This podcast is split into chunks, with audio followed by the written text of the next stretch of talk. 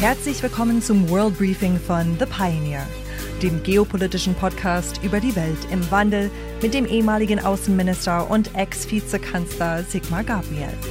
Ich bin Ihre Moderatorin Chelsea Speaker. Schön, dass Sie mit dabei sind.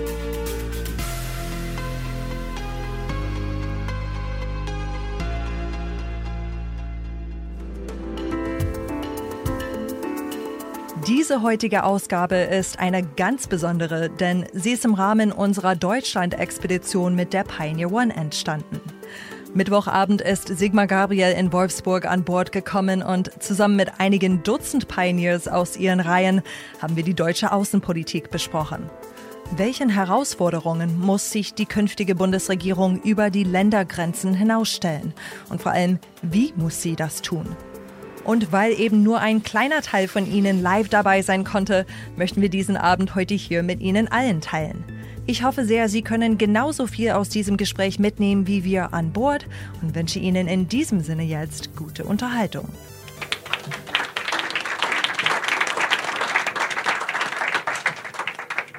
Sigmar Gabriel, ich freue mich sehr, dass wir uns jetzt live vor Publikum unterhalten können zum ersten Mal. Das ist eine große Freude. Der amerikanische Schriftsteller John Steinbeck hat mal gesagt, um zu wissen, wo man hin will, muss man wissen, wo man ist. Und deshalb meine erste Frage an Sie, wo steht Deutschland heute in der Welt?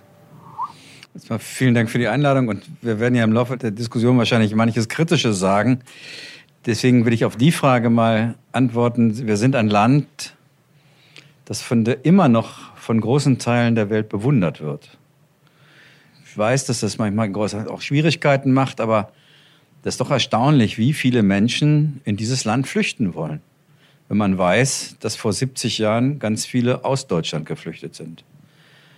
Es ist doch erstaunlich, was dieses Land und seine Menschen geleistet haben. Wir sind von einem Ort der Angst, der Furcht zu einem Sehnsuchtsort geworden für viele.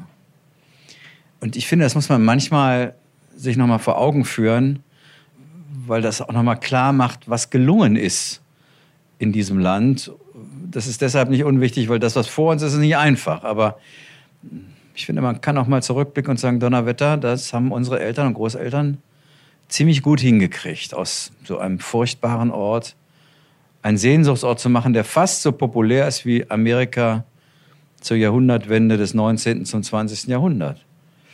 Wir sind ein Land, das Soft-Power-Qualitäten entwickelt hat. Wir sind kein Land, das Hard-Power, also militärische Projektionen hat, aber wir haben, sind ein geachteter Vermittler. Man unterstellt uns, ich glaube zu Recht, dass die Deutschen in der Lage sind, ihre eigenen Interessen im Zweifel zurückzustellen, wenn es darum geht, ein gemeinsames Wohl möglichst mit anderen Nationen herzustellen. Wir haben, glaube ich, aus diesen Gründen sehr viel Respekt auch für die Art, wie wir Politik machen. Und natürlich ist Deutschland deshalb beliebt, weil wir unglaublich wirtschaftlich starkes Land sind mit hoher Innovationskraft, zumindest mal in der Vergangenheit. Und dass viele, die uns beobachten, das immer noch mit großem Respekt und äh, mit der Frage verbinden, wie schafft ihr das eigentlich und was, was kann man mit euch zusammen machen? Ja, und dann ist die Frage natürlich, wie schafft man das auch weiterhin in, in Zukunft? Weil im Wahlkampf haben, glaube ich, sehr viele den Eindruck, dass sehr, sehr viel über innenpolitische Themen gesprochen wurde. Über welche denn? Na, Klima. Klima scheint das okay. einzige Thema im Wahlkampf gewesen zu sein. Also mein Eindruck ist, wir haben einen politikfreien Bundestagswahlkampf. Also ich kann auch nicht sehen. Bei Klima sagen alle, dass sie es schützen wollen. Und bekennen sich dann zu Jahreszahlen. Aber keine der Parteien spricht sozusagen die Kontroversen an, die damit verbunden sind, die Widersprüche, die, das ist ja eine gewaltige Aufgabe. Jetzt irgendwo ein Plakat gelesen, wo glaube, die Grünen sagen Wirtschaft, Klima ohne Krise. Das ist so, wünscht dir was. Äh, natürlich gibt das Konflikte, keine Frage. Und keiner sagt, wie er die aushalten will, wer Gewinner, wer Verlierer ist, wie man das sozial begleitet. Es gibt eigentlich nur Überschriften. Und ansonsten fällt mir gleich ein, welche innenpolitischen Themen eigentlich beraten worden sind. Und Außenpolitiker haben nicht mal die Journalisten im Fernsehen nachgefragt. Genau, und das ist das Thema, das ich heute mit Ihnen besprechen möchte.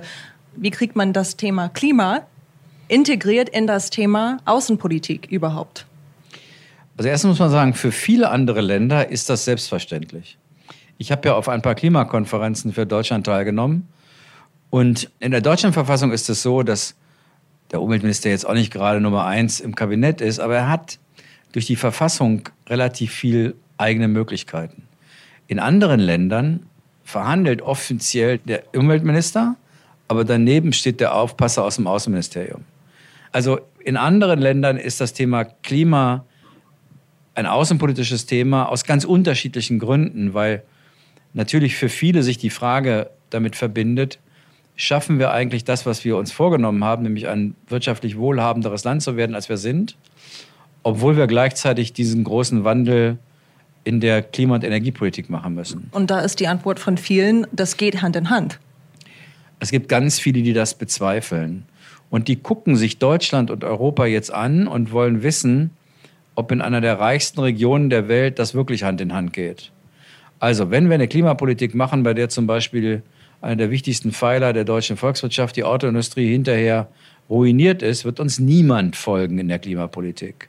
Das ist die eigentliche Aufgabe von Ländern wie Deutschland, zu zeigen, dass das geht. Dass wir es schaffen, zu zeigen, guck mal, man kann Klimaschutz betreiben und wirtschaftlich und industriell trotzdem erfolgreich sein.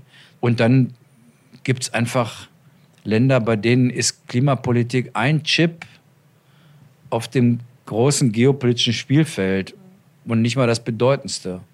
Und wenn wer anders kommt und sagt, du musst aber mitmachen, dann sagen die, okay, aber dann würde ich gerne, dass du bei folgenden Dingen auch mitmachst. Der Klimabeauftragte der Vereinigten Staaten, immerhin ein ehemaliger Außenminister, John Kerry, hat vor zwei Wochen versucht, in China Gesprächspartner zu finden.